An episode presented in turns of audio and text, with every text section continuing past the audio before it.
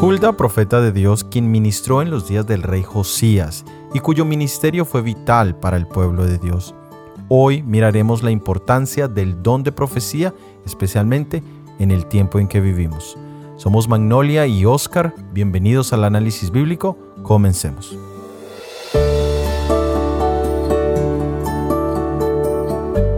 Hemos estado estudiando acerca de las vidas de varias mujeres en la Biblia. Las dos últimas han sido en el marco de los reinados del rey David y el rey Salomón. Hoy miraremos a otra mujer que estuvo presente durante el reinado del rey Josías. Josías había empezado a reinar a los ocho años y la palabra de Dios nos dice que él anduvo en los caminos de Dios sin apartarse a la derecha ni a la izquierda. A la edad de 12 años ya había demostrado gran sabiduría y temor hacia Dios para su joven edad pues había derribado todos los altares paganos en Judá. Josías también había empezado a restaurar el templo y allí se encontró el libro de la ley. Vamos a leer en el segundo libro de Reyes, el capítulo es el 22, los versículos son los 8 al 11. Entonces dijo el sumo sacerdote Hilcías al escriba Safán, He hallado el libro de la ley en la casa de Jehová. E Hilcías dio el libro a Safán y lo leyó. Viniendo luego el escriba Safán al rey, dio cuenta al rey y dijo, Tus siervos han recogido el dinero que se halló en el templo y lo han entregado en poder de los que hacen la obra, que tienen a su cargo el arreglo de la casa de Jehová. Asimismo el escriba Safán declaró al rey diciendo, El sacerdote Hilcías me ha dado un libro. Y lo leyó Safán delante del rey. Cuando el rey hubo oído las palabras del libro de la ley, rasgó sus vestidos. El sumo sacerdote encontró el libro de la ley. Esto se refiere a los cinco primeros libros de la Biblia, Génesis, Éxodo, Levíticos, Números y Deuteronomio. No sabemos cómo se había extraviado el libro de la ley, pero es posible que hubiese sucedido debido a un descuido del mismo. Algo que utilizamos constantemente. Es muy difícil que se extravíe y aún por mucho tiempo. Lo digo en relación a lo que más utilizamos hoy en día que son nuestros celulares. Solo un momento en que no lo tengamos a nuestra vista nos puede preocupar. Pero en este caso fue al contrario. Muy probablemente el pueblo lo había ignorado debido a las instrucciones que allí había, en especial hacia la idolatría. Y muy probable muchos reyes anteriores a Josías habían ignorado voluntariamente estas instrucciones.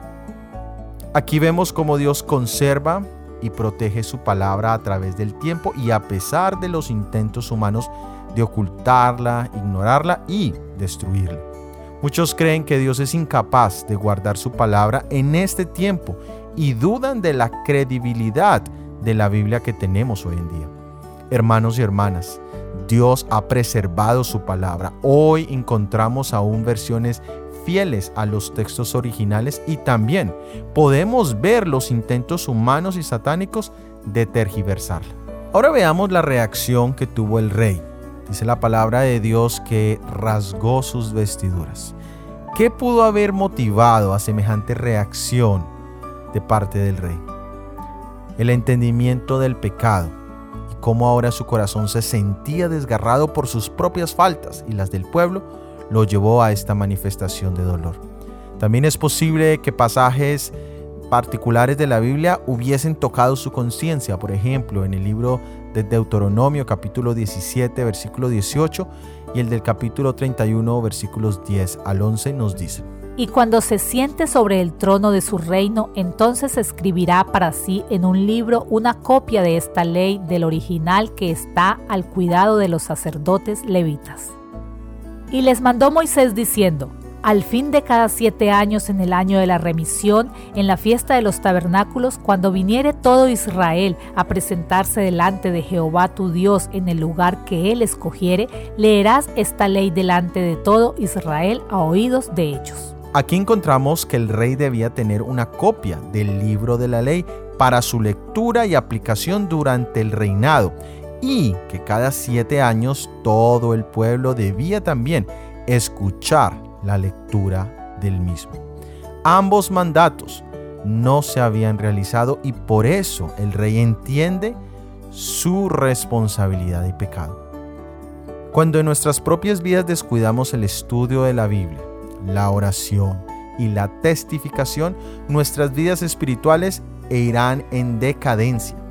Y ningún tipo de culto, sea personal o sea en línea, ningún análisis bíblico, estudio de la escuela sabática o alguna predicación de algún pastor o hermano prominente podrá reemplazar nuestro deber de estudiar la Biblia, de tener nuestros momentos de oración privada y el trabajo de uno a uno con otras personas que necesitan conocer de Dios.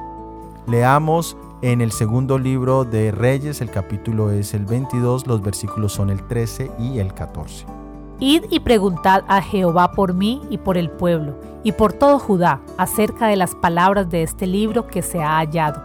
Porque grande es la ira de Jehová que se ha encendido contra nosotros, por cuanto nuestros padres no escucharon las palabras de este libro para hacer conforme a todo lo que nos fue escrito. Entonces fueron el sacerdote Hilcías y Aicam, Agbor, Safán y Asaías a la profetisa Hulda, mujer de Salum, hijo de Tigba, hijo de Arás, guarda de las vestiduras, la cual moraba en Jerusalén en la segunda parte de la ciudad, y hablaron con ella. Josías deseaba saber ahora la voluntad de Dios para este caso particular. Cada vez que vemos la palabra de Dios, cada vez que la leemos, se convierte como en un espejo que nos muestra nuestra verdadera condición y siempre debe surgir la misma pregunta. ¿Qué debo hacer yo ahora? Cuando tenemos un entendimiento más profundo de la ley de Dios expresado en los diez mandamientos, siempre entenderemos más acerca de nuestra naturaleza pecaminosa y entenderemos más y más la gracia abundante de Dios manifestado en el don de su Hijo Jesucristo. Pero si por alguna razón ajena a la palabra de Dios y a su voluntad. Cuando leemos los diez mandamientos, cuando leemos la Biblia, nos sentimos mejor que los demás, definitivamente no estamos siendo guiados por el Espíritu Santo, sino por nuestro propio ego y suficiencia propia. Y es en este momento en que Josías busca a la profeta Hulda. Es importante notar los que fueron enviados a llamarla. Estos eran grandes hombres con grandes responsabilidades. Esto añade más honor al ministerio profético de Hulda. El don de profecía ha sido puesto en vasijas de barro, es decir, en seres mortales, para que de esta manera la excelencia del poder de Dios se pueda manifestar de manera especial y el ser humano no lleve ningún tipo de gloria. El caso de Hulda como profeta no fue el único caso en el Antiguo Testamento ni en el Nuevo. También tenemos a profetas como Miriam, la hermana de Moisés y Débora. En el caso de Hulda encontramos un detalle interesante y es el hecho de que ella ya estaba casada. Y esto nos recuerda que el matrimonio es honroso en todos los hijos de Dios. Y el hecho de que estuviese casada no minimizaba su función y el don que Dios le había dado como profetisa. Dios siempre nos deja testigos de su voluntad. Y más ahora en la vida de Josías, donde la ley de Dios había sido una vez más descubierta y es por el hecho de que existe una relación directa entre la ley de Dios y la manifestación del don de profecía. Vamos a leerlo en el libro de Proverbios capítulo 29 versículo 18. Sin profecía el pueblo se desenfrena, mas el que guarda la ley es bienaventurado. Esto lo vemos muy aplicado de manera práctica durante la Edad Media o el oscurantismo, donde la iglesia de Roma no habría podido promover la adoración de imágenes y otras enseñanzas antibíblicas a menos que no hubiese quitado o prohibido la Biblia y la lectura de la misma, porque allí es donde encontramos las prohibiciones y los mandamientos, por ejemplo, en relación hacia la hecha de imágenes. Pero una vez con la llegada de la reforma, el libro de la ley Toda la Biblia llegó a ser traducida en todos los idiomas de ese momento y esto fue lo que hizo que la reforma triunfara sobre el papado. Y no mucho tiempo después, ya en el siglo XIX exactamente, el don de profecía fue dado a su iglesia a través de la vida y ministerio de Elena G. de White. Es interesante porque en los siglos anteriores no se había manifestado ningún tipo de profeta, ni bueno ni malo. Pero junto con el don genuino de la profecía también aparecieron múltiples falsos profetas en ese mismo siglo XIX y posteriormente. Y esto nos invita a ejercitar el consejo bíblico de la primera epístola de San Juan, el capítulo 4, el versículo 1, donde nos invita a probar los espíritus. Y también el consejo de Primera de Tesalonicenses capítulo 5 versículo 20, donde nos invita a no menospreciar las profecías. La pregunta personal para cada uno de nosotros es ¿cuál es nuestra relación con ese don de profecía? ¿Es acaso algo que nosotros menospreciamos, siempre cuestionamos, rechazamos? ¿O tal vez simplemente aceptamos cualquier tipo de espíritu sin probarlo? Dios quiera que podamos tener ese mismo respeto que tenía el rey Josías y su corte hacia el don de profecía. Leamos en el segundo libro de Reyes, el capítulo es el 22, los versículos son el 15 al 20. Y ella les dijo, Así ha dicho Jehová, el Dios de Israel, decid al varón que os envió a mí.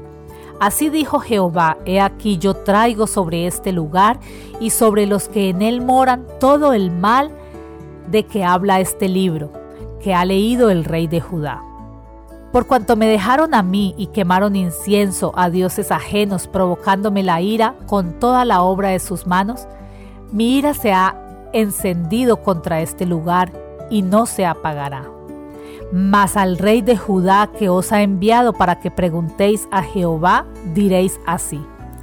Así ha dicho Jehová el Dios de Israel, por cuanto oíste las palabras del libro y tu corazón se enterneció y te humillaste delante de Jehová. Cuando oíste lo que yo he pronunciado contra este lugar y contra sus moradores, que vendrá a ser asolados y malditos, y rasgaste tus vestidos y lloraste en mi presencia, también yo te he oído, dice Jehová.